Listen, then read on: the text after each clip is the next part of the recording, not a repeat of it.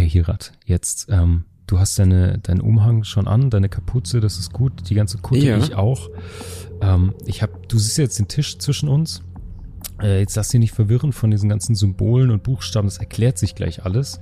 Ähm, Okay. Ich, äh, wir bräuchten jetzt eigentlich ein Glas, das wir rücken können. Das Problem ist, ich habe gerade geguckt, ich habe gerade keine Gläser. Die Weingläser sind äh, alle zu Bruch gegangen bei der letzten Feier. Der Whisky-Tumbler ist noch voll Mm. geschmiert. Ich würde diesen kleinen Espressobecher einfach nehmen. Das geht aber auch. Dann ist es eben. Da ist doch aber auch noch so ein bisschen Rest drin, Das- sehe ich, oder? Das geht schon. Das geht schon. Geht schon. Ähm, okay. Ja, ja, ja. ja. Okay, das ist okay, der, alles Das klar. ist der Mokka-Spirit, den wir dann vielleicht herbeirufen Okay, wieso- können. Alles, Wieso alles hast du denn diese, diese Bananenschale in deinen Hut eingewoben eigentlich? Das ist jetzt erstmal nicht so wichtig. Das ist jetzt erstmal Okay. nicht so wichtig. Jetzt zieh Ja. die Segelringe nochmal sauber an und dann leg Okay, bitte ich. einfach nur deinen Zeigefinger mal auf diesen umgestülpten Becher hier. Mhm. Ich Ja. habe ich hab okay. sonst schon alles vorbereitet. Also wir sitzen unter der Leiter, die schwarzen Katzen sind im Nebenzimmer. Ähm, die Kleeblätter habe ich ausgelegt und die paar Spiegel habe ich schon zerbrochen. Und jetzt würde ich mal sagen, wir denken jetzt an die Frage, die wir vorher vereinbart haben. Und dann warten wir auf die Antwort. Und dieser Becher hier vor uns wird uns die Antwort geben. Bist du bereit? Äh, ja, ich hätte nur eine Frage. Hast du die Katzen gefüttert oder sind die jetzt einfach so? Keine, keine Fragen jetzt. Keine, Ja, ja, das ist gut, ganz, okay. Bei dem Thema ist ganz schwierig mit Fragen.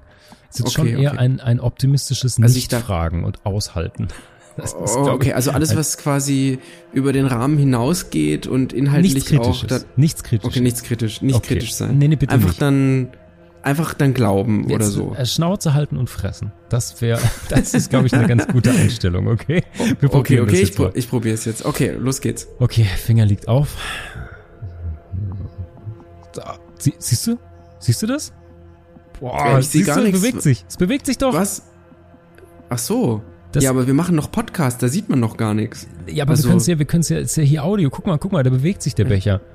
Richtung, ah, wenn ich es jetzt so betrachte, ja. äh, mit Goodwill ja, ja. würde ich sagen, der rückt so ein bisschen Richtung Also K. extrem J, langsam. J, J würde ich sagen. J. J. Für Ja natürlich. Ja, Genau, Ja dann- zu, sag Ja zu Ja einfach. Exakt. Ja. Dann sag würde ich sagen- Nein zu Ja. Exakt. Immer, äh, immer Ja zu Ja. Und dann Ja. würde ich sagen, Ja. das war unser, unser Espresso-Becher-Rücken für diese Folge. Äh, Ja. Und da die Antwort Ja ist, mache ich uns noch zwei Espressi und dann legen wir los. Was sagst du dazu? Ja. Hervorragend. Hervorragend. Ja. Fugis. Ich hoffe, ihr habt mitgerückt, zumindest gedanklich ein paar Teller. Tassen aus dem geistigen Schrank rausgerückt. Dafür wird's heute Zeit, denn wir sprechen heute über die Bruchstelle des Okkultismus. Es wird Ja. okkult, sowohl historisch als auch modern. Und äh, wir denken jetzt nicht zu viel, sondern sagen erstmal Ja zum Okkultismus, Ja. denn wir kümmern uns in dieser Staffel um die dunkle Seite. Letzte Woche Einführungsveranstaltung, ein paar grundlegende Gedanken zu dem Thema und jetzt wird's okkult. Ladies and Gentlemen, es ist hoffnungslos, aber nicht ernst. Sünden, Laster, Sinnkrisen und Verfehlungen sind das Krakelle unseres Selbstbildes. Was tun mit den Rissen, die der Alltag in unsere Wunschbiografie zieht? Dem Unerwarteten, den Fauxpas und Fehler, die wir machen. Wir vergolden die Bruchstellen des Lebens mit Kultur und Kitsch, Philosophie und Pop, Hochmut und Humor. Wo das Schmutzige und das Heilige sich küssen, finden wir das Fugengold. Gut, also ich habe mich jetzt gelöst von dem Fluch des Ja-Sagens Sehr gut. und ich bin wieder in der Aufklärung angekommen, wo man tatsächlich exakte Wissenschaften betreibt. und auch wenn das jetzt despektierlich klingt, natürlich ist die wichtigste aller Wissenschaften die Literaturwissenschaft. Das wissen wir alle. Unbestritten, unbestritten. Genau. Und natürlich der Behaviorismus ist auch ganz arg wichtig. Das ist zentral, würde ich sagen. Ganz genau, ja. Uah, da jagt's mir immer so ein. Immer wenn ich das Wort sag, läuft's mir eiskalt den Rücken runter. Behaviorismus. Ja, das hat Uah. deine, deine Ja. evolutionäre Konditionierung. Ja, Da, das steht außer Frage. Kommst du gar nicht umhin. Genau. Ja. Da wachsen mir Flügel, wenn ich das, ja. Also da verwandle ich mich in ein fliegendes Reptil. Ja. Oh, hörst du das? Sorry, ich habe hier, ich habe hier schon meine Tauben. Ich muss die mal ganz kurz. Okay, ich habe die jetzt zu den Katzen ins Zimmer gesperrt. Da wird schon nichts passieren. Ähm, ich wollte ja heute die schön. Folge mit einem Experiment eröffnen. Oh ja, da bin Ähm, ich gespannt. Und zwar äh, mit der Geschichte eines Experiments, die 19, das ah, 1948 schon durchgeführt wurde. Und zwar hat Boris Skinner ein Experiment mit Tauben gemacht, wo es um das Thema Aberglaube geht. Ist das ein echter Name oder ist das ein Fantasy-Name? Also, So oder so ist er genial. Ich weiß es nicht. Vielleicht ist Ja. ein aus dem okkulten Vornamenbuch, das so ein bisschen bisschen off-shelf in der Bücherei, wenn du so nach exklusiven äh, Vornamen suchst. Vielleicht hat er seinen klingt so, Vornamen als auch wenn die- daher. ich dachte, das klingt so, als wären die Eltern beim Namen eintragen irgendwie so abgerutscht, also so skandinavisch. Hus, ja, als vor, also irgendwie als, als, als Suffix beim, beim Vornamen und Burr sollte eigentlich was anderes werden, aber Ja. die sind dann irgendwie so abgerutscht und wurde Burrhus. Ich Ja, finde Boris. schön an dem Ja, Namen, dass er, äh, dass er fast wie ein Taubenlaut klingt. also ich glaube, er ist einfach nur seiner, seiner im Äh. wahrsten Vornamenssinne Berufung gefolgt. Naja, anyway. Ja. Immerhin, ein bekannter Psychologe, ja, das muss man sagen. Immerhin, Ja, ja, äh, Cambridge, wenn ich mich richtig erinnere. Aber ich habe gut, ja. ich hab ergoogelt, dass er Verhaltensforscher ist. Das muss reichen. Tiefer wird's hier nicht. Mhm. Wie Anyway. Behaviorismus, Eben. egal jetzt ob radikal oder nicht. Ja. Er hat was mit Tauben rum experimentiert. Und zwar, der hat die in eine Kiste eingesperrt und da ist alle 15 Sekunden automatisch so ein Leckerli reingefallen. Mhm. Und das Geile ist, was er beobachtet hat, dass die Vögel angefangen haben, sich ganz seltsam zu verhalten.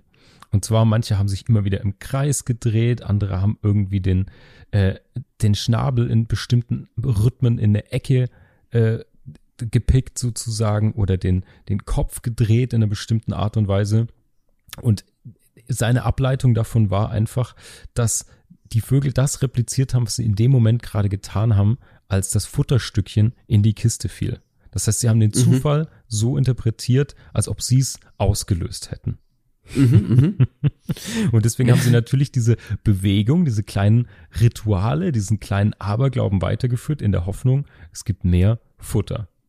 Und es ist schon klar, in der Wildbahn hat das natürlich Funktion, so irgendwie sich zu konditionieren, solche kleinen Sachen irgendwie sich zu merken und nachzuvollziehen. Ich finde es aber schön, dass es in dem Fall so eine kleine, ähm, ja, vogelartige Aberglaubensherleitung war.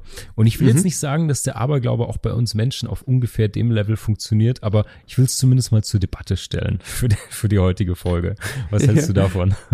Finde ich großartig. Ich meine, im Bereich des Okkulten kann man sich ja ohnehin verschiedener Disziplinen bedienen und die mit fiktionalen Elementen vermischen oder überhaupt erst aus dem fiktionalen kommend etwas als realitätsgültig darstellen. Exakt. Und da werden mich jetzt wahrscheinlich alle, die Freunde des Okkultismus sind, im praktizierenden Sinne, also irgendwelche Magierinnen und Magier Ja. wahrscheinlich verfluchen. Ja. Aber wobei das können ja eigentlich nur Hexen. Äh, Magierinnen und Magier können mir vielleicht irgendwie meinen Kaffee wegzaubern oder so, was durchaus ja eine schwere Strafe wäre. Das, Aber das, gut, wär, das ja. wäre Höchststrafe leider. Ja. Genau. Aber und ich finde das schön, das- dass wir die Skinnerbox jetzt hier so einfach mal als, äh, wie sagt man denn, ja, in den Bereich des Okkulten rücken, finde ich sehr schön. Wirklich. Ich meine, das klingt jetzt ironisch, meine ich natürlich Ja. aber wieder nicht so, ja. Ich habe Also- hab diesen, diesen Link gefunden, ich fand das, ich fand das auch ganz schön. Und ja. Verhaltensbiologie hat immer, wenn man das sozusagen in direkten Bezug zum Menschen setzt, auch immer was Abergläubisches. Und was okkult ist fast schon, ja. Genau, Solange es das mit Vögeln ist, weißt du, ich klicke den Link, also insofern. Naja, aber wir können uns jetzt ja mal dem Okkultismus ein bisschen, ein bisschen nähern. Du als alter Lateiner kannst du mir ja wahrscheinlich sagen, woher Okkultus kommt. Äh, ehrlich gesagt ähm, nicht, aber wenn ich jetzt so überschlage, Okkultus verborgen, verdeckt, Bam. geheim, Exakt. ver versteckt, sowas Exakt. in der Richtung, Exakt. oder? Siehst du? Ja. Nailed it. Ah, okay, okay. Ja, also Herrlich. Auf die Ja, Geisteswissenschaftler ist einfach Verlass. genau. das können wir, das Ja. können wir sehr gut. Wir können sonst eigentlich auch alles. Ja. Tatsächlich, Aber wenn man uns auch mal an die Wirtschaft ranlassen würde. Aber genau. Ah, I love it. Ja. Also Naja. man muss dazu sagen, dass der immer so eine, wie sagt man denn, so eine Schwingung mit dabei ist. Ja, jetzt Mhm. sind wir schon im Begriffsspektrum des Okkultismus selbst, Sehr gut. Die so ein bisschen, finde ich, daran, an das erinnert, was wir schon in der letzten Folge kurz besprochen haben, nämlich dieses, der Einbrecher kommt oder die Einbrecher und Einbrecherinnen, die allerdings nicht gegen einen handeln, solange man unter der Bettdecke eingekuschelt Mhm. da liegt Mhm. und sich nicht rührt. Und dadurch entsteht so eine gewisse Gemütlichkeit, Ich nenne das jetzt einfach mal Gemütlichkeit Ja, ja, ja, im, im Unheimlichen. Denn eine Und das geistige ist so ein bisschen- Gemütlichkeit auf jeden Fall. Ja. Richtig, genau. Das ist so ein bisschen wie Gruselmärchen erzählt bekommen als Kind oder wenn man eben, wenn es draußen stürmt und die, die Rollläden klappern und äh, man liegt mit der Decke sozusagen auf der Couch und, und liest dann irgendwie H.P. Lovecraft. Aber, und, aber nur, und wenn, Cthulhu. nur wenn das Nachtlicht Cthulhus- an ist. Genau, richtig, ja. Genau. Ja. Naja, äh, So diese Art, ja, das ist da immer, irgendwie immer mit drin, aber das ist ja nur ein Bereich und das ist, glaube ich, der alltägliche. Aber ja, geheim das verborgen, ich, so genau, in das finde ich aber, das finde ich aber gut, weil jetzt können wir direkt dieses Begriffsspektrum mal aufmachen, weil das Okkulte ist ja im Grunde so eine Sammelbezeichnung, also jetzt historisch, so für Phänomene und Praktiken, die, ja, was könnte man noch nennen? Übersinnlich, mystisch, paranormal, esoterisch und da assoziiert man viel damit. Spiritismus, Ja. Magie, wie du sagst, Spuken, Wahrsagen, Astronomie, Astrologie. Und das Schöne ist, dass das ja so eine beseelte Natur voraussetzt. Also so Alchemie-Style, so wenn wir jetzt zurückgehen, dass wir wirklich sagen, äh, irgendwie eine beseelte Natur verbindet sich irgendwie mit der Seele des Menschen. Das ist eines dieser Leitmotive. Und da gab es ja früher diese schönen Organisationsformen, die sogenannten Logen, wo dann eben okkultes Wissen studiert wurde und weitergegeben wurde. Und Ja. dann herrliches Elitendenken auch direkt mit einherging. Es gibt dann sozusagen die Unentwickelten, die Dummen, die nichts davon wissen. Und es gibt die Eingeweihten. Und dann sind wir eben bei, ja, bei der bekanntesten Loge, die wir wahrscheinlich alle kennen, mit den Freimaurern. Da geht es um satanistische Kulte. Das hat auch mit Hexerei zu tun. Und da merkt man, glaube ich, schon, dass es dann Richtung Inquisition geht und auch gar nicht so harmlos war. Du hast es eben im Vorgespräch ganz kurz gesagt, so schön, dass wir heute so einen, wie sagtest du, Videospielzugang zum Okkulten haben. Dass Ja. das alles so weit weg scheint. Das fand ich ein Ja. hervorragendes Bild. Ja. Sag, sag noch mal, wie du, wie du dazu, wie du dazu kamst. Das fand ich nämlich gut. Also, ich wollte einfach nur sagen, dass wir den Okkultismus eben so behandeln wie Computerspiele, im Sinne davon, dass man, dass der so ein bisschen belächelt wird, Mhm. obwohl er tatsächlich auch schon in der Gesellschaft angekommen ist. Mhm. Also man hat ein Verständnis davon, man weiß etwa, was das bedeutet, man, man kennt die einzelnen Strömungen und das ist ja den Spiritismus gerade benannt, der ja durchaus nochmal, also diesen, diesen Geisterglauben tatsächlich eher in diese Richtung geht, Beschwörungen, Totenbeschwörung und so weiter. Ähm, und auch dieses, dass man Medium hat und so. Also auch das, was so in diesen esoterischen Bereich dann noch mit reingeht. ja. Wobei sich das alles irgendwie so Okkultismus, äh, Esoterik, Spiritismus und so weiter, das ist alles irgendwie so ein Topf. Aber ja, also die wissenschaftliche Auseinandersetzung damit ist so ein bisschen so wie eben Videospiele. Also man nimmt das nicht so ganz ernst am Ende. Mhm. Das ist jetzt, würde ich sagen, beim Okkultismus auch in Ordnung so. Bei Videospielen nicht. es kommt natürlich immer drauf an. Also, man hört, glaube ich, raus, dass wir beide das vielleicht auch ein bisschen so sehen. Allerdings ist für mich das eine Kunst und das andere nicht notwendigerweise. Natürlich sind auch, das hattest du in unserer Folge zu Spielen gesagt, nicht alle Videospiele Kunst gleich. Ja, Ja. Das, das darf man so auch nicht sehen. Das ist auch vollkommen recht, finde ich damit. Ich glaube, dass die Faszination für den Okkultismus selbst schon etwas Spielerisches ist. Ja. Man darf die Gefahr darin aber nicht vergessen Ja. und da können wir vielleicht später auch noch mal Harry Potter ins Boot holen oder Mhm. auf den Scheiterhaufen schmeißen, je nachdem. Also Bücher werden bei uns natürlich nicht verbrannt, das wissen wir, aber vielleicht sozusagen die Gefahr an Harry Potter. Ja, ja. Genau, also es wird eben, ja, es wird so behandelt wie, es ist keine Gefahr, es ist eigentlich schon so, so eine Sache, der man sich spielerisch annehmen kann und dann gucken wir mal, was da so dabei rauskommt und was die Leute da so machen. Ja. Und Ich- das finde ich interessant. Ich habe eigentlich auch nur zwei Gemütszustände, wenn es um dieses okkult-esoterische geht. Das eine ist eine tiefenentspanntes Belächeln sozusagen, weil ich, ich Ja. keinen Zugang dazu habe, zumindest keinen ernst gemeinten.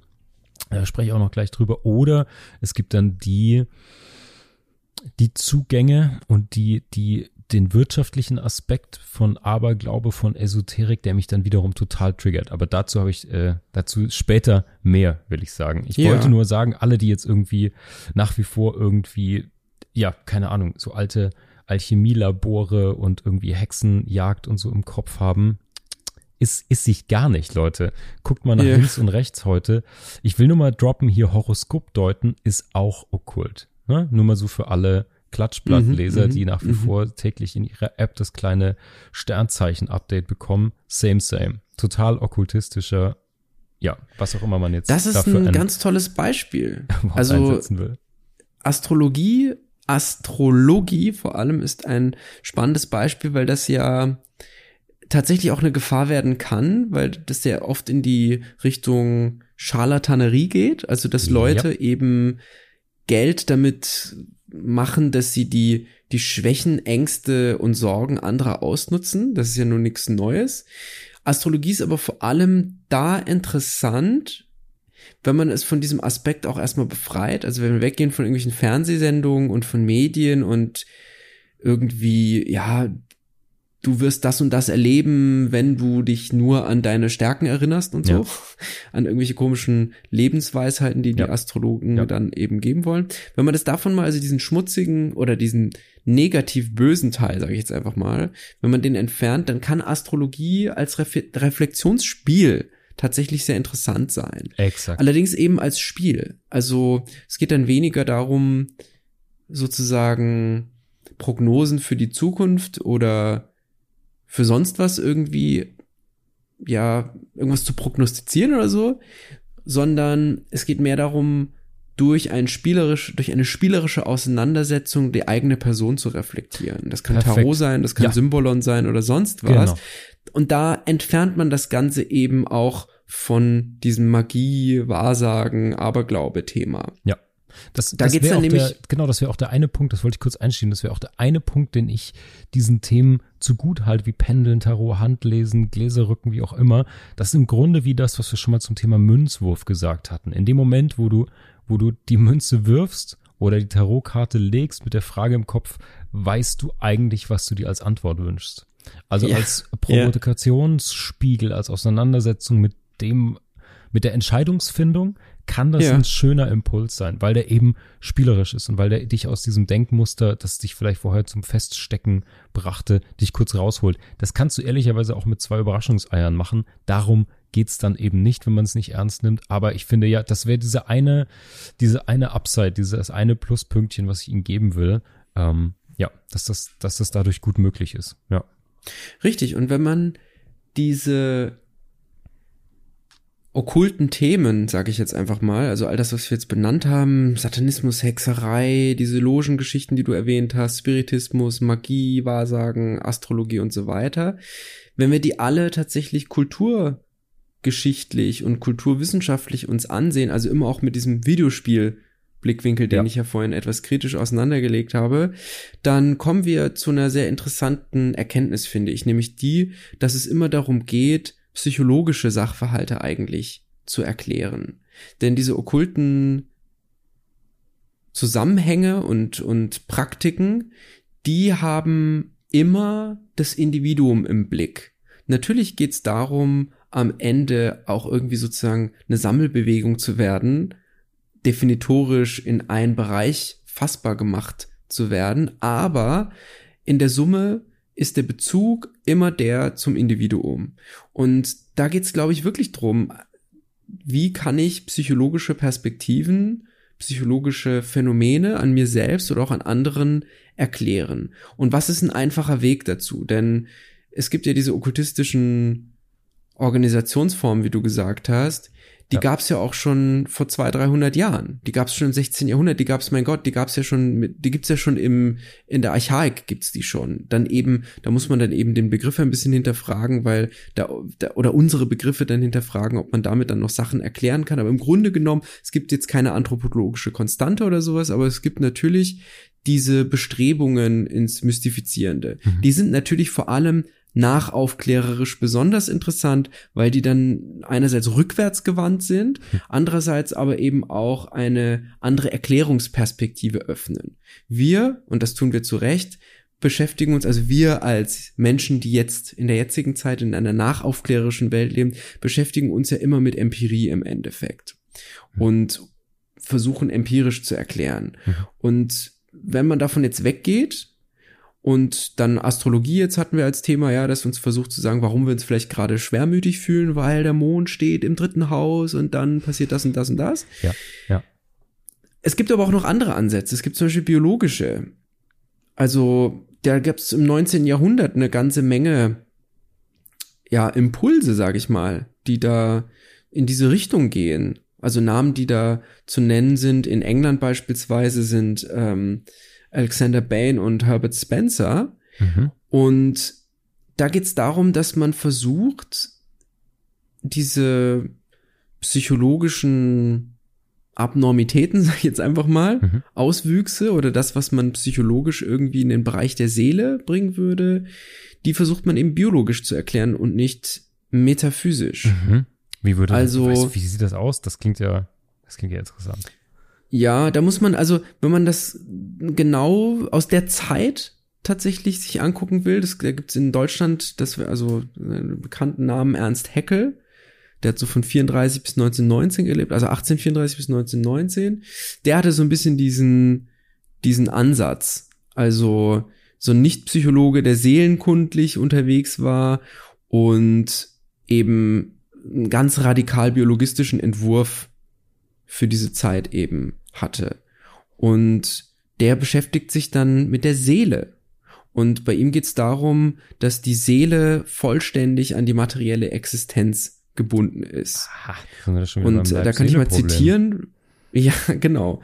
Also ich zitiere mal, alle Erscheinungen des Seelenlebens ohne Ausnahme sind verknüpft mit materiellen Vorgängen in der lebendigen Substanz des Körpers, im Plasma oder Protoplasma.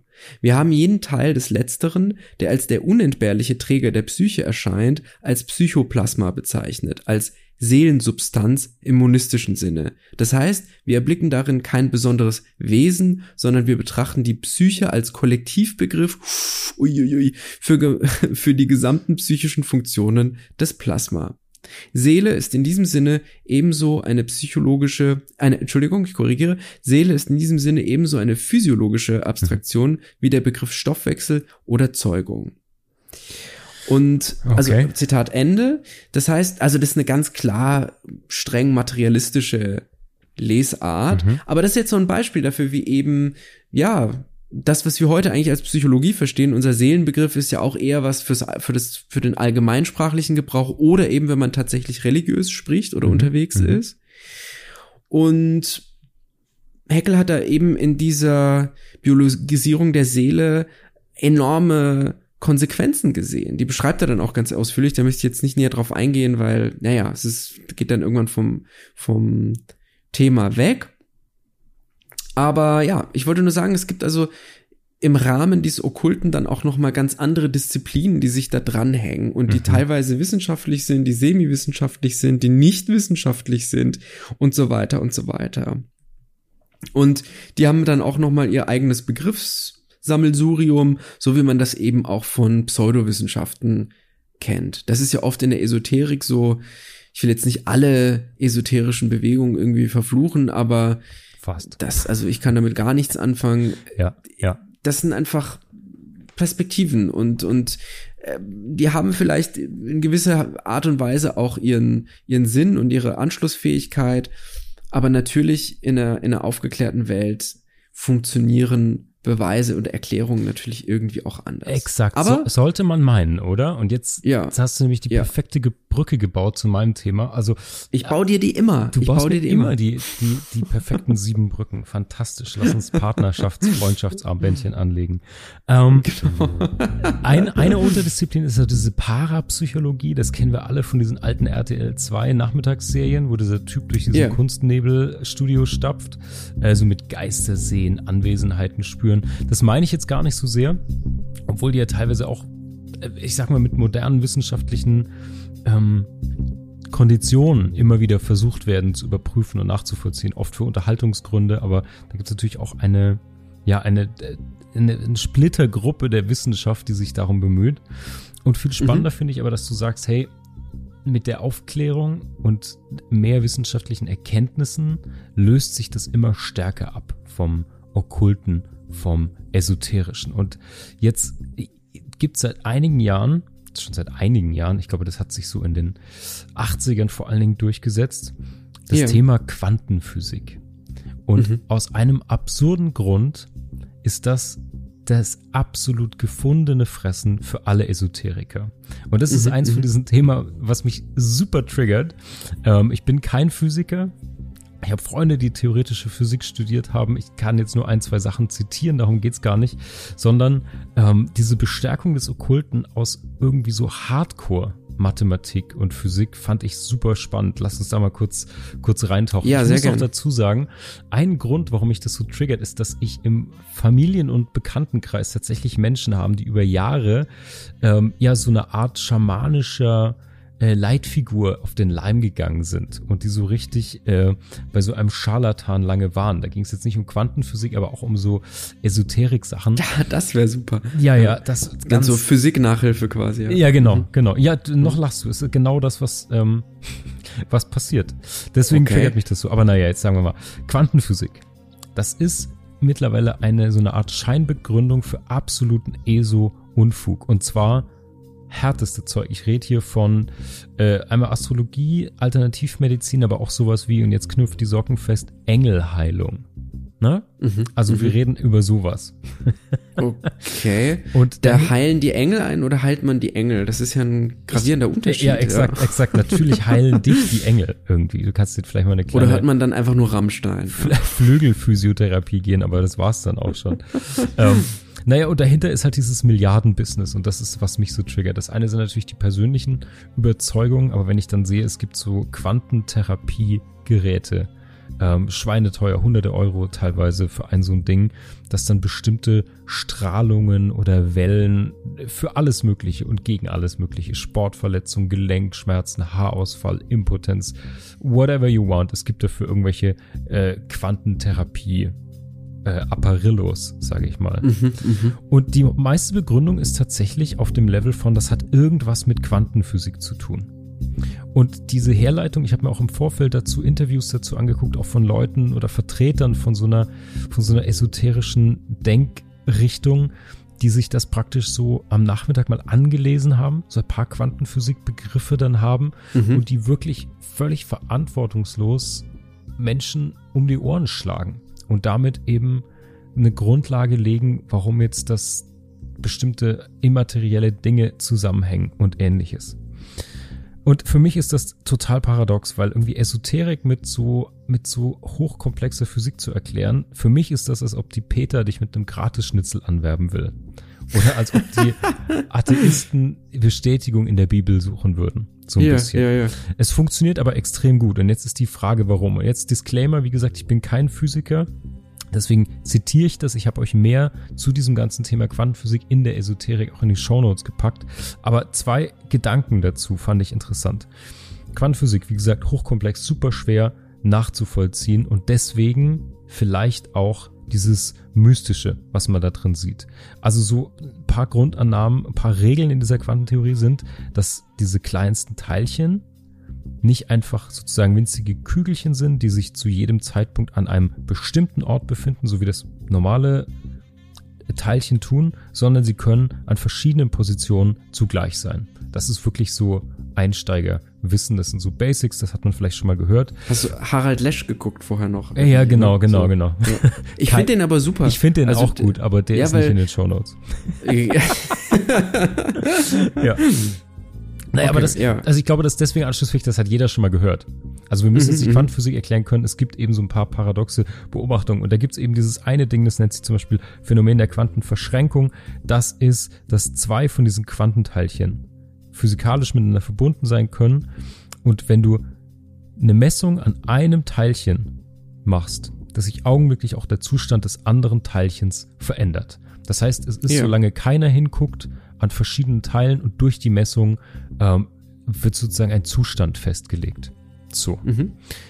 Jetzt ist diese Messung natürlich egal, ob das ein Mensch macht, ein Eichhörnchen, eine von den Katzen oder Tauben im Nebenzimmer oder ob das eigentlich nur eine Maschine machen würde, das Mikroskop oder was weiß ich.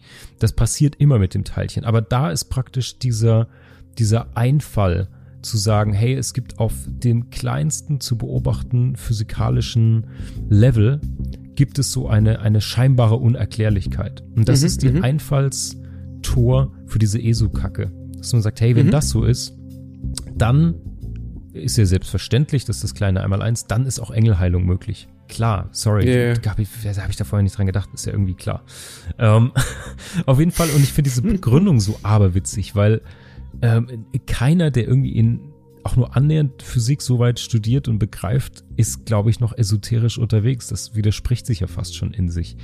Und trotzdem ist das halt so ein paar herbeigezogene Argumente, die dann einfach nur, und da bin ich irgendwie ziemlich klar, dass es dann einfach nur dusselige Leute ähm, verarscht Ja. und denen Kohle aus der Tasche gezogen. Es geht ja auch nie bei dieser Art von Esoterik um einen um einen äh, ja, humanistischen Dienst, dass du Gratisberatung anbietest oder Leute durch Handauflegen tatsächlich heilst oder so, sondern du willst eben diesen Bums von Quanten ähm, Therapiegeräten verkaufen, du willst Coaching-Sessions verkaufen, du willst irgendwelche heiligen besprochenen Objekte verkaufen oder so. Also es geht ja immer darum, dass die Leute dir eben glauben, deiner ESO-Indoktrinierung dann zum Opfer fallen und am besten möglichst viel Ja. Kohle bei dir lassen. Das ist absolut richtig, ja. Also die, was ich so spannend finde, ist ja genau das, was du beschrieben hast. Du hast ja die Fuge jetzt da aufgemacht, wo es in die Quanten geht, nämlich in einem Bereich, den man wissenschaftlich auf bestimmte Art und Weise erklären kann, aber nur, wenn man wenn man Hardcore-Physiker oder Physikerin Mhm. ist und in diesem Diskurs eben auch drin ist. Also man braucht schon so viel wissenschaftliches Verständnis in der Disziplin der Physik, um dieses Phänomen der, der Quanten erklären zu können, dass es quasi für Außenstehende unmöglich ist zu verstehen. Das ist ja das, das Mystische daran auch immer, das ist sowas, das kann keiner verstehen. Niemand weiß, wie das eigentlich richtig funktioniert. Auch die, die sich Ja. sozusagen intensiv als Experten auf wissenschaftlichem Ja. Gebiet, red, in redlicher Wissenschaft darum bemühen, die können es eigentlich auch nicht so richtig. So, und das macht ja, wie du gesagt hast, die Türen auf für alles Mögliche. Und so funktionieren eben diese, so funktioniert dieser ganze Kontext Okkultismus, nämlich immer da, wo etwas Übernatürliches, ein unerklärbares Phänomen Ja. gewittert wird, da müssen sozusagen diese ganzen verschiedenen Erklärungsansätze heranreichen und versuchen, eine Erklärung für das Übernatürliche zu geben. Und das Interessante ist, wenn man aber ein bisschen in der Geschichte zurückschaut, dann sieht man, dass eigentlich gerade auch im 19. Jahrhundert, in dem diese ganzen okkulten Themen so auch als Urform dessen, was wir als Okkultismus heute bezeichnen, auftreten, Mhm. dass es da doch sehr viele Versuche gibt, diese Phänomene wissenschaftlich zu diskursivieren. Und da waren echt viele angesehene intellektuelle Wissenschaftlerinnen und Wissenschaftler beteiligt tatsächlich. Und darunter nehme ich beispielsweise auch der renommierte Physiker Sir William Crookes Mhm. oder beispielsweise, den kennen wir, Sir Arthur Conan Doyle, Oh, den Schriftsteller, ne? Darauf Dann, stecke ich mir ein ähm, Pfeifchen an. Genau. Ähm, also in, in Deutschland gibt's ja noch Karl Friedrich Zöllner, auch ein Physikprofessor, Gustav Fechner und den Philosoph Eduard von Hartmann. Und die haben sich ganz intensiv alle mit okkulten Phänomenen beschäftigt und sozusagen versucht, die in ein wissenschaftliches Raster zu bringen, die Mhm, einzuordnen. Es mhm. wurde sogar institutionalisiert. Es gibt die Gründung der Society of äh, Psychical Research, Nice. in London 1882 Ja, oder die Psychologische Gesellschaft in München 1886 und verschiedene Zeitschriften, psych psychischen Studien in München und, und, und. Das, das Schöne, das, kurz einhaken, ich finde das Geile Ja. ist ja, dass, dass Conan Doyle vor allen Dingen durch diese Sherlock Holmes Romane Ja, die Bildung ja in Unterhaltung verpackt hat. Also er hat ja, Ja, mit richtig. Sherlock Holmes immer Geistergeschichten, äh, Werwölfe, was weiß ich, er hatte immer diese scheinbar parapsychologischen, paranormalen Phänomene dann immer so schön Ja. überführt, auch in seinen Kurzgeschichten. Deswegen, äh, ich finde das besonders geil, weil er dann halt noch einen Schritt weitergegangen ist und gesagt hat, äh, unterstelle ich ihm jetzt mal, dass das eine ist die Wissenschaft, das ist vielleicht nicht für alle zugänglich, er entzaubert das eben sozusagen auf einer Unterhaltungsebene. ja, ja, ja. Transportiert diese Botschaften dann eben so. Ziemlich, ziemlich guter Plan auch, ja. Da sprichst du was ganz Wichtiges an tatsächlich mit, mit der Parapsychologie und, und dem Prozess, den du gerade beschrieben hast. Denn tatsächlich ist es so, dass im Rahmen dessen, was ich gerade beschrieben habe, also dieser, dieser Versuch, das wissenschaftlich zu diskursivieren, da passiert etwas Interessantes, denn man hat eigentlich ja versucht übernatürliche Phänomene in ihrer, also die Wahrnehmung und die Erfahrung übernatürlicher Phänomene in ein, in ein wissenschaftliches Raster zu bringen. Und es gibt jetzt aber verschiedene Konnotationen dieses Okkultismusbegriffs und Überschneidungen und Parallelen mit, mit spiritistischen Praxisen, Praktiken beispielsweise. Mhm. Und es gibt ja den Spiritismus, den Animismus und so weiter. Also diese Strömungen sind vorher schon viel prominenter vorhanden. Und man brauchte eben eine schärfere Trennung. Und da hat man so in den 19, 1920er Jahren, hat man angefangen, im deutschsprachigen Raum zumindest, den Begriff der Parapsychologie zu ja. verwenden in Abgrenzung äh, an eben die benannten Phänomene. Und da, der wurde dann irgendwann synonym verwendet zum Begriff des Okkultismus. Mhm. Mhm. Und da wird so langsam dann deutlich, dass sich in dieser Begriffswahl auch eine zunehmende Orientierung an der Psychologie als Leitdisziplin mhm. eben zeigt. Ja. Und das macht irgendwie auch Sinn, denn die Psycho Psychologie, die ja eigentlich so richtig, so wie in der heutigen Form, wie wir sie kennen und der wie sie weiterentwickelt wurde, erst seit den 1950er Jahren, 60er Jahren ungefähr, als empirische Wissenschaft, als Naturwissenschaft eigentlich funktioniert, hat ja ihre Wurzeln in der Psychoanalyse. Und die hat ja wiederum, haben wir letzte Folge schon so ein bisschen mit C.G. Jung auch besprochen, wiederum ihre Wurzeln auch eben in übernatürlichen Vorstellungen ja. und so weiter, obwohl die natürlich in, in, eine wissenschaftlichen, in einen wissenschaftlichen Zusammenhang gebracht werden. Und da ist ganz spannend auch wieder, denn, also woher kommt dieses Parapsychologische? Es gibt, und woher kommt dann damit letztlich auch dieser Begriff des Okkultismus, den wir heute benutzen? Mhm. Und der hat auch seine Wurzeln in Deutschland, nämlich bei Hans Bender. Das war ein Professor für Grenzgebiete der Psychologie. So hieß die Professur tatsächlich äh, an der Universität äh, Freiburg, in Freiburg im Breisgau. Und das ist übrigens die einzige deutsche Universität, die so einen Lehrstuhl hatte. Ja. Und durch den wurde aber dieser Begriff eben einer breiten Öffentlichkeit zugänglich und damit auch eben überhaupt populär. Und da muss man sagen, um 1900 hatten wir also recht präzise eben mit dem Okkultismus die Erforschung, die empirische Erforschung okkulter Phänomene. Und heute haben wir, wenn wir das Okkulte sagen, eine Sammelbezeichnung eigentlich für alles Unerklärbare. Ja. Für esoterisches, mystisches, übersinnliches, paranormales, UFOs, was weiß ich nicht alles. Und das ist ja auch all das, was so ein bisschen in diese New Age Kategorie dann am Ende mit reinkommt. Yes. Um. Ich finde, wenn ich da einhaken kann, ich finde das nämlich total ja. interessant, weil du hast jetzt auch auf die letzte Folge nochmal verwiesen. Und dann finde ich interessant, also erstmal Dank für diesen Abriss, das fand ich, das fand ich spannend, das wusste ich auch nicht, auch mit Freiburg mit dem Lehrstuhl nicht. Das mhm, erklärt vielleicht, mhm. warum da alle bis heute barfuß Fahrrad fahren, aber das ist ein anderes Thema. Ähm, hey, warte, jetzt muss ich deinen Einwurf kurz unterbrechen. Ich habe heute jemanden gesehen, als ich, als ich ja, spazieren war, ja. der ist mit Adiletten auf dem Rennrad im Hemd gefahren. Mm, da war ich so classy. irritiert, weil ich nicht wusste, ist das Kunst oder ist, ist, ist der auch irgendwie drauf? Ja. ja. Naja, Okay. Ho hoffe. Vielleicht war das der, so der, der Ur, Ur, Urenkel von, ja. ähm, hier von Bender, Bender ne? Ja. Von Hans Bender, ja. und Bender ist nicht der, der aus, der na, jetzt würde ich schon Animal Future, Farm sagen, sondern aus Futurama, genau, ja. ja, klar, Orwell oder, ja, naja. Genau.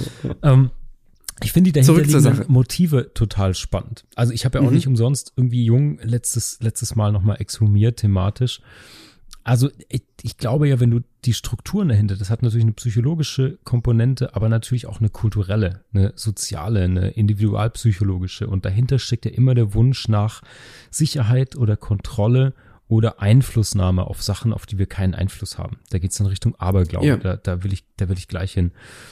Also du hast es gerade schon angesprochen, Ende 70er, 80er New Age Bewegung, da ging es dann um so holistische Spiritualität, alternative Heilmethoden, Age of Aquarius, nicht nur ein geiler Song, sondern eben auch die, ja, die Wiege von diesem, von diesem ganzen Zeug. Und eine von diesen Annahmen ist eben, um jetzt nochmal Quantenphysik und mhm. Quantenesoterik abzuschließen, wenn die Quantenphysik so seltsam und schwer verständlich ist unser Bewusstsein auch so seltsam und schwer verständlich ist, dann müssen die beiden doch was miteinander zu tun haben. Und dann mhm. sind wir wieder bei äh, Kausalität und Korrelation und eben bei diesem Wunsch, bei dieser Sehnsucht danach, das irgendwie einordnen und bestenfalls sogar beeinflussen zu können. Und Richtig, auf ja. einer individuellen Ebene kann man das, glaube ich, immer verstehen als Motiv. Ich glaube aber dann, es wird halt schwierig und gefährlich und vor allen Dingen werden dann halt Leute verarscht, wenn es dann in die modernen Sachen geht, wie zum Beispiel Sekten oder Wunderheiler oder das, was in Deutschland sogar die Krankenkasse zahlt, Zuckerkügelchen für Homöopathie oder sowas. Ja, genau. Und ja. ich finde, ich finde, es geht nicht darum, dass man jemandem so seine Hoffnung missgönnt oder sein, sein Wunsch nach Selbstbestimmung und, und Sinnstiftung, sondern es ist halt dann es ist problematisch, wenn es eine Gefahr wird. Und ich meine, wir sehen das jetzt gerade, ohne das ins Politische zu gehen. Aber ich finde, das sieht man jetzt mit den Impfskeptikern ganz massiv. Die Mhm, sind dann mhm. auch aus ihrer individuellen Erfahrung und aus ihrer Hoffnungslosigkeit manchmal, natürlich gibt es auch einfach knallharte Vollidioten, aber manche auch, die aus Verzweiflung dann sagen, ich lese mir das jetzt mal drei Monate an aus meinem Facebook-Feed und den ersten drei Google-Hits, Shoutout an uns, und dann glaube Ja. ich jetzt mal mehr als, dann glaube ich jetzt diesen Quellen und Freunden und Hörensagen mehr als Medizinern oder Virologen, die da vielleicht irgendwie 30 Jahre drauf Richtig. rumforschen. Und dann wird's eben gefährlich. Und dann sind wir wieder bei sowas wie diesem Bestätigungsfehler, diesem Confirmation Bias und allem anderen, was dann an gefährlichen Denkfehlern damit einhergeht. Ja. Unbedingt. Also zwei Punkte dazu. Ja. Der erste, ich denke, dass man ja auch die ersten drei Google-Suchergebnisse kritisch oder vielleicht sogar gerade die ersten drei Google-Suchergebnisse kritisch hinterfragen muss. und dass dieses kritische Bewusstsein ja nicht bei allen vorhanden ist und kri kritisches Bewusstsein individuell ja auch immer noch unterschieden ist und auch graduell innerhalb dieses Individuellen. Denn was der eine für besonders kritisch hält, ist für den anderen vielleicht gerade mal das Kratzen an der Oberfläche, wenn überhaupt. Und wenn man also gar keinen Begriff davon hat, was Kritik oder kritisieren können, kritisch sein können, so kritisch sein Mhm. können, bedeutet, dann ist man natürlich auch diesen vermeintlichen Quellen, die man da hat, schutzlos ausgeliefert.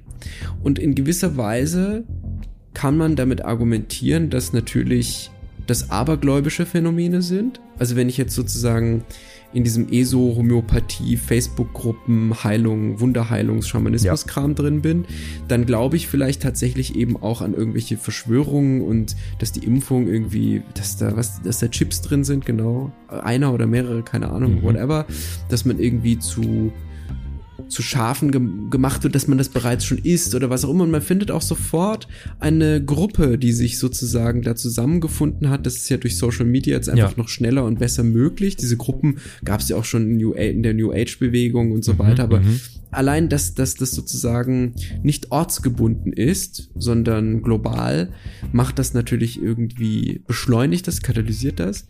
Und ich denke auch, dass ein Stück weit diese, diese Krise der katholischen Kirche und des Glaubens da auch mit reinspielt, dass viele sich eben nicht umorientieren. Es geht gar nicht darum, dass Leute vom Glauben abgefallen sind. Die gibt es natürlich auch. Ich glaube, dass die Leute nicht mehr so stark mit einer christlich-katholischen Prägung aufwachsen. Das Mhm. hat durchaus auch seine Nachteile, muss man, äh, Mhm. muss man dazu sagen. Ja, also es ist nicht nur einfach nur Kirche ist blöd.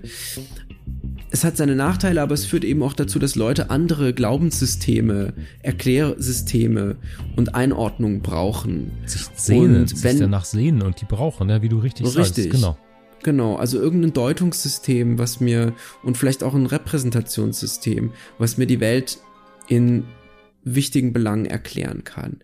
Und da werden sie eben anfällig für, Ja, für sowas. Um auf dein Beispiel zurückzukommen, ich finde, wenn wir von den großen, ganz klaren Verschwörungstheorien und so weggehen, im Kleinen, in dem, was sich dann eher Aberglaube nennt, machen wir das Feld auch nochmal auf, ja, finde ja. ich es umso schwieriger, weil diese kleinen Dinge sind oft kulturell tiefer noch verwurzelt und auch gar nicht so einfach zu überführen, weil sie nicht so offensichtlich gefährlich sind oder absoluter Bullshit wie Microchips in den Impfungen, sondern indem man eben einfach zum Beispiel, um bei dem, um eben bei diesem Beispiel zu bleiben, sagt, ja, ich bezweifle aber die Wirkung oder ich bezweifle, Ja. ob das, ob das hilft oder Langzeitfolgen in Frage stellt oder ähnliche Sachen und dann sich auf einzelne äh, Studien in Testgruppen beruft oder so.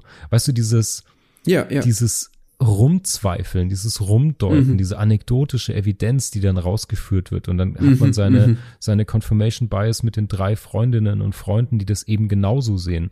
Und dem ist, glaube ich, viel schwerer noch beizukommen als so ganz klarem Flat Earther Käse oder Ja, sowas. Weißt du, genau. wie ich meine? Das ist ja viel, Absolut. das ist ja viel tückischer noch. Und vielleicht ist das doch Unbedingt. ein guter, guter, gute Brücke nochmal zum, zum Aberglaube, weil äh, Also ich glaube, ja manche, ja, ich glaube, manche Menschen müssten einfach wieder zurück in die fünfte Klasse und dann noch mal bis bis zehn oder 13 irgendwie machen, um dann noch mal irgendwie so eine so eine gewisse Grundbildung mitzubekommen. Denn das ist auch ein Problem, was diese diese Denkkrisen verursacht. Also es gibt ja diese diese Verschwörungstheorien immer dann, wenn globale Phänomene stattfinden, gibt es, gibt es einfach vorher auch schon historisch. Wobei man global jetzt eigentlich muss man vorsichtig sein mit dem Begriff, denn wir können es ja global denken, weil wir sozusagen global vernetzt sind. Aber Ja. das ist in der, im, im Frankreich des 18. Jahrhunderts ist das natürlich anders und im 19. Aber gut, da hat man dann eben Ereignisse, die für die, naja, im, Frank für, im Fall von Frankreich kann man von Nation sprechen. Ja. Zumindest kann man es jetzt mal so sagen.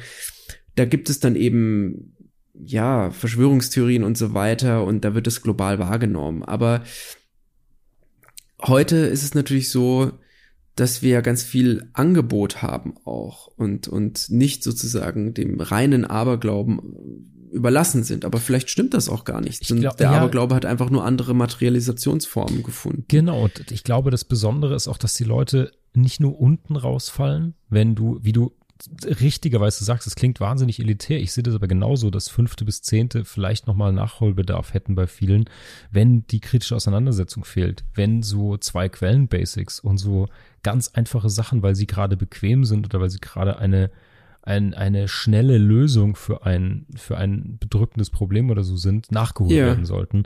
Aber du kannst natürlich in jeder anderen Bildungsschicht genauso rausfallen. Du kannst auch als ähm, emeritierter Professor auf den, auf den komischen Weg geraten oder als Ja. studierte Unternehmerin oder Das ist das eigentlich Gruselige und das daran, ist ja. das, was mich auch so spukt daran, um bei dem Okkulten Ja. zu bleiben.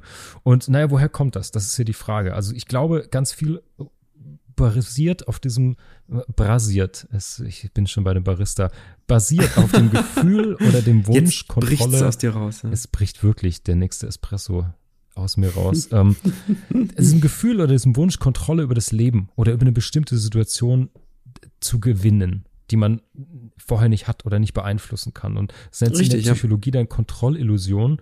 Und die haben auf einer individuellen Ebene, auf der persönlichen Ebene leichte positive Effekte. Die lassen sich feststellen.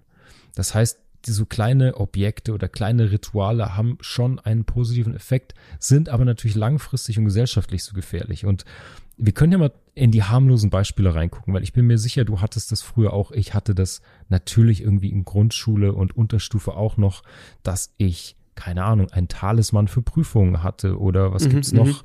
Ähm, d- d- Sportler haben irgendwie ihre Glückssocke oder so. Es gibt ja total, es gibt fantastische ähm, Aberglauben. Zum Beispiel, zum Beispiel in Vietnam trägst du keine Mütze im Haus, weil das, äh, weil du damit nicht wachsen kannst. Das unterdrückt dein Wachstum. Mhm. Ähm, in Deutschland ist die 13 die Unglückszahl, in Japan die 4, weil es dem Wort für Tod ähnelt. In den Ja, Niederlande bringt es Unglück beim Essen zu singen. Und so, also du siehst schon, es ist völlig random. Es ist völlig random. Es ist kulturhistorisch, Ja, ja, ja. linguistisch, egal woher das kommt. Ähm, äh, völlig witzig, wenn du diesen Aberglauben selbst nicht kennst. Und das ist zumindest schon mal ein erster guter Indikator.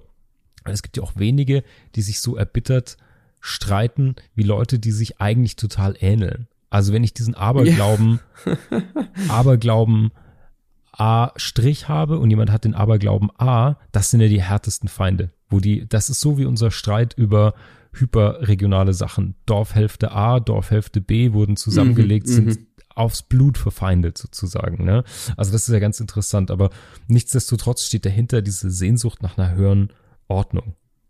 Und ich habe ich habe überlegt, ich habe zum Beispiel ganz lange, es gibt ja auch so, es gibt ja auch Gesetzmäßigkeiten, die schwer nachzuvollziehen sind. Ich erinnere mich an den Physikunterricht, in dem ich selbst nicht gut war, wo ich total lange gebraucht habe, um es in mein Hirn zu kriegen, dass ähm, schwere Objekte genauso schnell fallen wie leichte. Weil du das im Alltag Ja. halt oft nicht so beobachten kannst. Ja, das ist so ein Ja. ganz, ganz triviales Beispiel, äh, äh, physikalisch total einfach zu belegen, trotzdem schwer zu kapieren. Hattest du denn jemals so, so Aberglauben, so kleine Rituale oder sowas? Also es gibt doch sowas, das heißt, glaube ich, magisches Denken. Ja. Und das Ja. ist dann so der Klassiker eigentlich. Wenn du zum Beispiel total verknallt bist und äh, darauf wartest, dass dir deine, deine Angehimmelte oder dein Angehimmelter, wenn man eben aufs andere Geschlecht steht, äh, eine Nachricht schreibt, eine SMS auf der Nokia 3210, dann steht man so an der Ampel und sagt, wenn die Ampel in den nächsten drei Sekunden Ja. grün wird, Ja. dann schreibt sie mir. Sowas zum Beispiel. Das ist so, das muss jetzt, kann, kann auch in ganz anderen Kontexten. Es kann auch manchmal nur so, äh, so ein, so ein Spiel draus werden. So, ich erinnere mich zum Beispiel tatsächlich, dass ich in meiner Stammbar irgendwann mal so das Spiel gemacht habe, wenn die Kellnerin in den nächsten zehn Sekunden rauskommt aus der Tür, dann bestelle ich mir noch eins und gehe nur nicht nach Hause oder so. Ja, also so ja, ein, ja, so ein Schmarrn eigentlich, ja. Das, also aber das ist gut. Das sind diese kleinen, scheinbar unschuldigen Momente, in die, die ja aber die Saat dafür legen. richtig. Ähm, ja, ja, das ist gut. Genau. Ist. Also, man muss auch dazu sagen, ich hatte vorhin noch einen zweiten Punkt, der ist hier vielleicht ein bisschen anknüpfungsfähig, den ich eigentlich noch loswerden wollte. Ja. Und da sind wir so ein bisschen bei diesem Spielerischen auch gerade, was, was, oder eben das, was du benannt hast, gerade, dass man eben was nicht in den Kopf reinkriegt einfach, von dem man, dass man eben theoretisch erklärt bekommt, in der Alltagspraxis aber anders erfahren hat, weil da halt andere Parameter wie Luftwiderstand und was weiß ich Mhm. noch alles irgendwie mitgelten. Und ich erinnere mich daran, dass ich eben dieses magische Denken zum Beispiel hatte. Und man darf nicht vergessen, diese ganzen, also, ah, jetzt muss ich doch weiter ausholen, Marc. Mach, mach, mach. Also alles gut. Ja. Schenk Also um noch mal so ein bisschen ein Mini-Recap zu machen. Es gibt ja das Okkulte, also den Begriff des Okkulten als eine Sammelbezeichnung für alles Unerklärbare.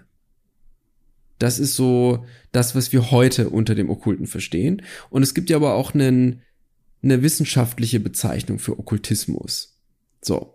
Das sind so die zwei Sachen. Wenn wir uns jetzt aber das Okkulte als populäre Kategorie anschauen, dann kann, und ich zitiere hier ein unaussprechbarer Name, Wouter J. Hanegraaff oder Hanegraaff oder wie auch immer. Ja, ein ganz seltsamer Name.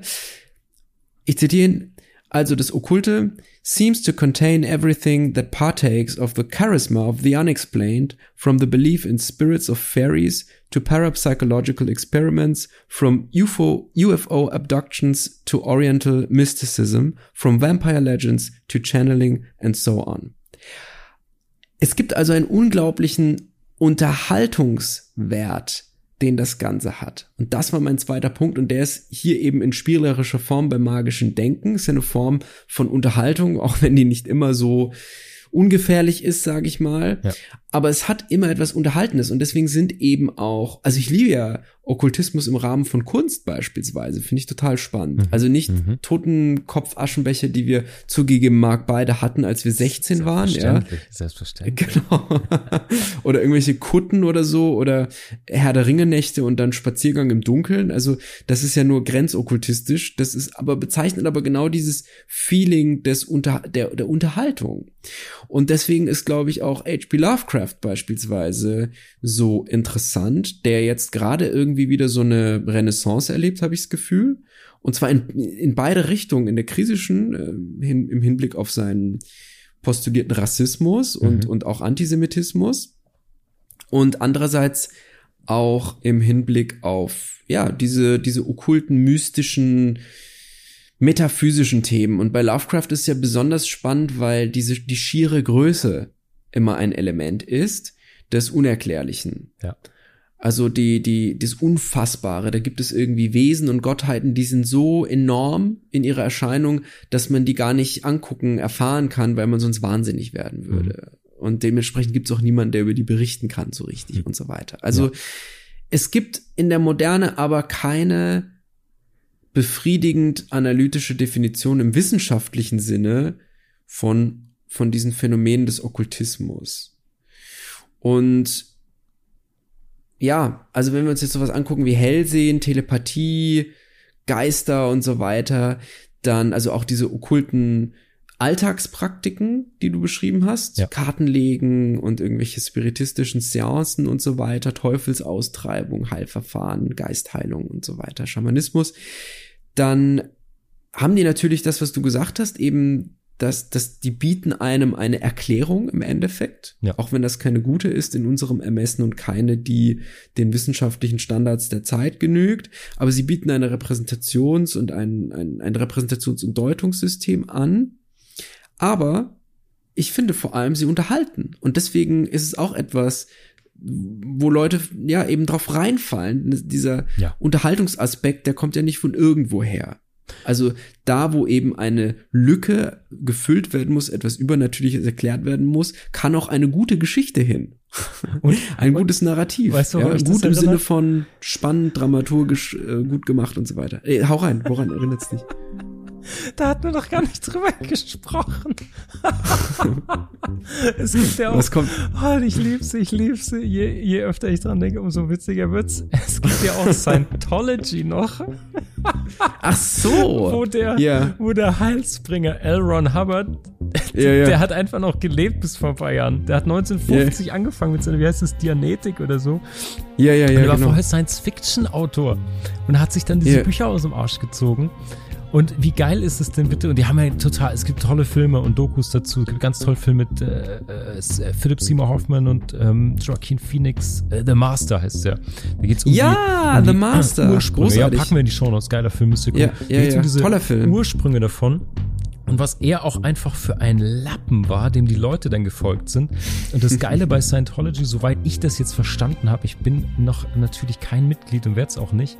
Aber das Schöne ist ja, dass du dir nicht nur die ganze Kohle überschreiben musst, sondern dass du auch nach und nach erst ähm, die komplette Lehre erfährst. Das heißt, die fangen sehr niederschwellig an mit Selbstoptimierung, Das ist quasi so eine Art und so weiter. Upgrade-System, ja. Genau, ja, bis ja du wirklich, dann ne? auf, auf Level 38, was du sich, die ganzen geilen Geschichten hörst von die Außerirdischen sind gelandet und dies, das, also wo es einfach komplett absurder Bullshit ist, wo die Leute sofort gehen würden. Oder ich, Ja, also ja. 100 Prozent, ich würde mindestens die Hälfte sofort gehen, wenn die mit dieser Tür ins Haus fallen würden. Und dann kannst du natürlich die Leute wieder dann catchen, wenn die schon so weit drin sind. Ne? Wenn ich Ja. schon das Abo abgeschlossen habe, meine finanziellen Mittel übereignet habe und wenn ich das schon seit drei Jahren machen äh, und, und irgendwie allen schon erzählt habe, ich bin jetzt in dem Club, dann kannst du nach drei Jahren auch um die Ecke kommen und sagen, ja hier, aber äh, Space Lord XY äh, hat hier das Zepter geschwungen. Ja, und dann kannst du fressen oder sterben sozusagen. Ich finde das Ja. so geil. Ich komme da wirklich nicht drüber weg. Bis heute, Das die einzige Gute ist, dass du vielleicht Tom Cruise treffen kannst, ne? ja, hundertprozentig. ey. Ich schmeiß mich weg. Das ist so witzig. Also bei, bei allem, wie wir uns jetzt auch darüber lustig machen können und so, und ich musste auch sehr lachen. Natürlich ist es ganz tragisch. Natürlich sind es arme Seelen, die diesem irgendwie dann zum Opfer fallen. Es gibt ja in 8000 Spielarten. Und es muss Ja. jetzt nicht nur Außerirdische sein, es gibt ja auch so christliche Hardcore-Splitter-Gruppen und was weiß ich. Ja, ähm, also ich glaube, das ist so ein, ein, ein schwieriger, ein schwieriger Zugang, weil natürlich oft die Leute in Verzweiflung und Hilfe dort angespült werden. Ja. Manchmal die, die Ressourcen nicht haben, in welcher Hinsicht sich dem auch zu entziehen. Und auf der anderen Seite ich es aber auch gut finde, dass wir an einem Punkt sind, wo man das auch hinterfragen darf, drüber lachen darf und ähm, auch, auch kritisch sich damit auseinandersetzen muss. Ne? Also es ist immer so Ja. ein, so ein Vauban-Spiel aus, okay, ist es jetzt irgendwie abfällig gegenüber den Leuten, die da drauf reinfallen? Ja, vielleicht. Auf der anderen Seite ist es auch extrem wichtig, dass man drüber spricht, dass man das eben genau nicht ernst nimmt, dass man äh, mal ein Schlaglicht, am besten einen ganzen Batman-Spot-Scheinwerfer auf diesen, äh, in diese okkultistischen Ecken hängt, weil sobald da irgendwie ein Richtig. klares Licht reinfällt, löst sich das, glaube ich, ziemlich schnell auf in so ein zugestaubtes Geisterbahnmodell, weißt du? Ja, unbedingt. Also auch noch mal ein ganz, ganz wichtiger Punkt. Ähm, ich frage mich, was, was der, was der gute Theodor Adorno wohl gesagt hätte, der die, die, den Okkultismus in, in ähm, Thesen gegen den Okkultismus als Metaphysik der dummen Kerle bezeichnet hat. Was der wohl heute jetzt sagen würde, da sich das ja jetzt sozusagen politisch auch zugespitzt hat Mhm, nochmal. mhm.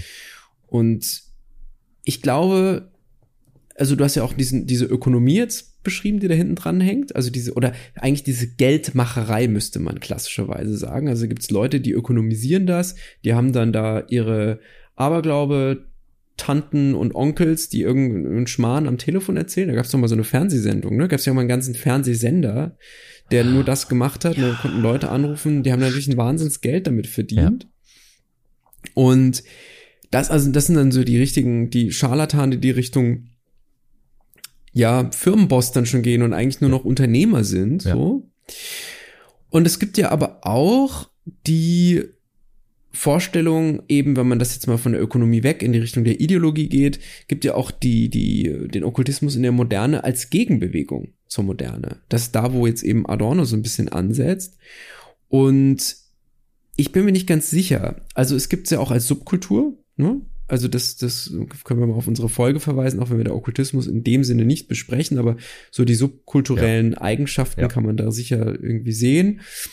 Und Interessant ist aber, finde ich, dass man jetzt den Okkultismus und auch diese, diese Konjunkturen des Okkulten nicht einfach nur lesen darf als Flucht des Bürgertums in irgendwie, in irgendwelche Sphären der Magie, des Mythos und des Übernatürlichen und so weiter, sondern tatsächlich auch als, ja, eine, eine Suche nach einer Antwort auf, auf bürgerliche Krisen auf einen Krisendiskurs mhm. in Politik, Gesellschaft, Religion, Wissenschaft und so weiter. Und das ist genau spannend auch in, gerade so in den 30ern und 40er Jahren des, des 20. Jahrhunderts in Deutschland. Ja. Und da gibt's, habe ich noch ein interessantes Zitat von Fanny Moser, eine wissenschaftliche Beobachterin und Zeitgenössin im Jahre 1935 jetzt im Speziellen, die im Rückblick auf die Entwicklung seit der Jahrhundertwende sagt, Zitat, die heutige Epidemie, also die des Okkultismus, die heutige Epidemie ist eine Sumpfpflanze, erblüht auf den Trümmern einer zusammengebrochenen Kultur, genährt von Blut und Tränen, Ratlosigkeit, Not und Verzweiflung bis in den fernsten Osten. Wo man nach Halt greift, findet man Leere, denn der Materialismus hat jammervoll Schiffbruch erlitten und die alten Götter sind von ihren Thronen gestürzt. Alles wankt, woran wir glaubten. Krise.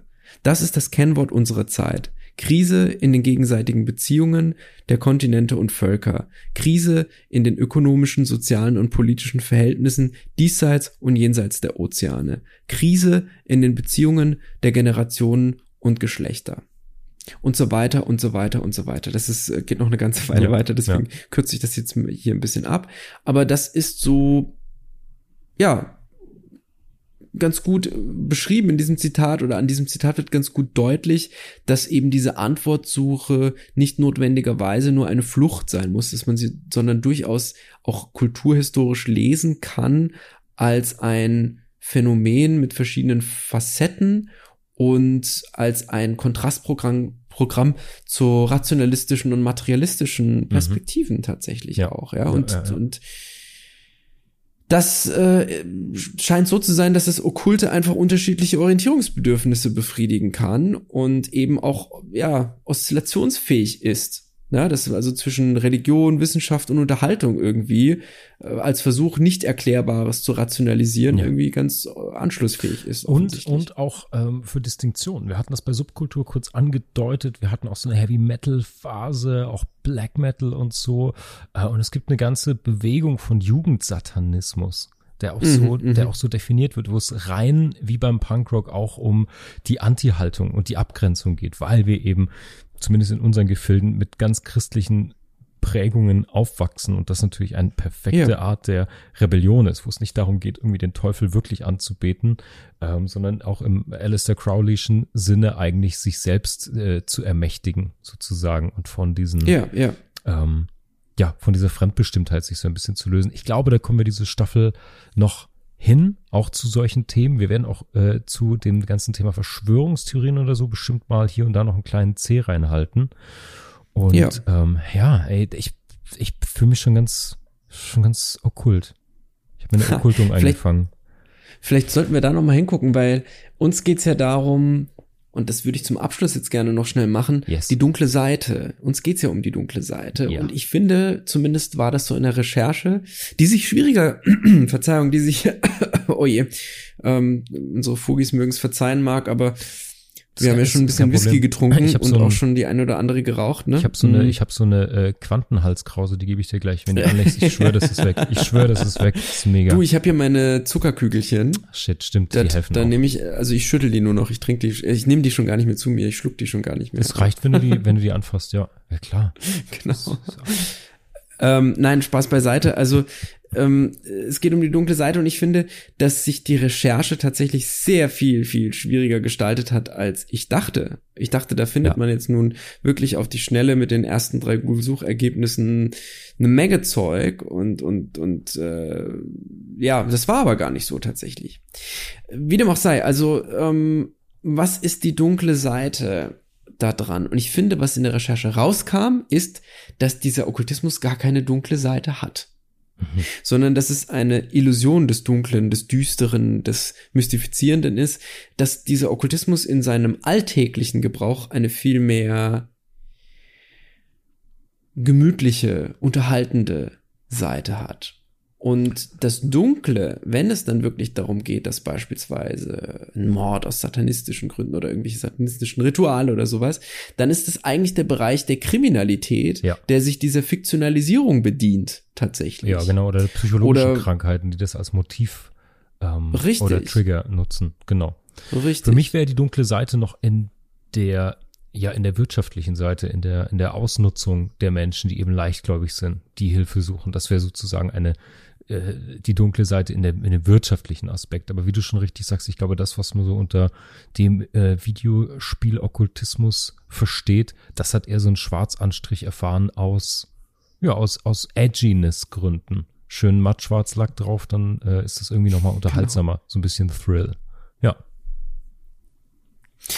Interessant, oder? Gut, gut uns nochmal zur Raison gerufen zum Ende dieser Unterrichtseinheit und nochmal die wichtigsten Bullet Points äh, unter der dunklen Seite an die Tafel geschrieben. Hervorragend, mein Richtig. Lieber. Das heißt, wenn jetzt unsere Fugis in irgendwelche Sexspielchen gehen, die irgendwie mit, sich als Vampire verkleiden, ja, ja. wobei als Vampir muss man nicht so viel verkleiden, aber sagen wir mal, vielleicht ist das gerade der Vorteil, sich in irgendwelche Pseudo, naja, ist es Pseudo-okkult oder ist es schon okkult, in irgendwelche okkulten Rituale begeben, dann sollte man eben immer dran denken, dass es eigentlich Unterhaltungszwecken dient. Ja. Ja. Oder zumindest Aspekte von Unterhaltung eigentlich in sich trägt, ja. Genau. Occultainment. Da haben wir es doch. genau.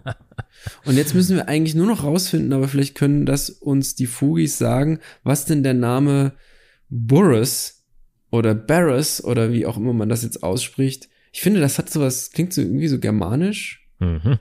Also gar nicht althochdeutsch oder so, sondern es klingt tatsächlich irgendwie germanisch, so als hätte das irgendwie, wäre das nur noch so eine Wurzel. Aber gut, vielleicht kann uns das jemand mal erklären. Das finde ich ganz spannend, was denn Burrus eigentlich bedeutet. Fantastisch, fantastisch. Hirat, Staffelneuerung. Du darfst jetzt aussuchen, wo wir in der nächsten Folge sprechen. Ich mache dir zwei Vorschläge. Ja, hau rein. Wie wäre es entweder mit Scham oder mit Angst? Scham oder Angst. Nicht Charme, sondern die Scham. Ja. Hm, oder die Angst. Puh. Ich würde die Scham nehmen. Ich auch. Sehr gut. Schon, oder? Ja. Angst äh, ist so ein, so ein groß, da muss ich noch länger recherchieren. Also. Dann, dann haben wir das da reichen, noch, äh, Da reichen zwei nicht, da muss ich ins dritte Google-Suchergebnis gehen. Holy shit. Na, dann Richtig, sind wir jetzt ja. schon gespannt. Bist du dabei? Angst. Ja. Fantastisch. Ey, ähm, nichtsdestotrotz, ich habe mir auch schwer getan in der Recherche. Ich fand's gut, was wir da rausgekitzelt haben. Ich finde den Unterhaltungsaspekt total gut. Ähm, den, den, ja, im Grunde auch dieses, den Kulturaspekt davon, die Werte, die, die Hoffnungen, vielleicht auch der Glaube an sich selbst, der irgendwie dahinter steckt und eine Lösung sein könnte. Und ähm, ja, viele, viele, viele Shownotes heute zum Nachlesen, auch nachschauen. Wie gesagt, The Master als Film. Ähm, ich bin mal gespannt, Fugis. Ihr könnt uns wie immer DMs auf Instagram, Facebook schreiben. Ihr könnt uns E-Mails schreiben über die Webseite fugengold.de. Wir sind gespannt, welche okkulten Erfahrungen ihr mit unserem Podcast oder in anderen Bereichen eures Lebens schon gemacht habt. Und in diesem Sinne sagen wir Danke fürs Zuhören. Viel Spaß mit dem bisschen Gold, was wir aus dieser äh, Bruchstelle geschürft haben. Und wir hören uns nächste Woche Freitag wieder und dann können wir uns gemeinsam schämen. Das war's für diese Woche. Wir hoffen, wir können einige Bruchstellen für dich vergolden. Schicke uns gerne deine Fragen und Gedanken per E-Mail oder DM. Wenn dir unser Podcast gefällt, kannst du auch Patreon unterstützen. Mehr Gold gibt es auf www.fugengold.de und überall, wo es gute Podcasts gibt. Cheerio, Fugis! Der Kultur- und Wissenspodcast Fugengold wird produziert vom Sweet Spot Studio.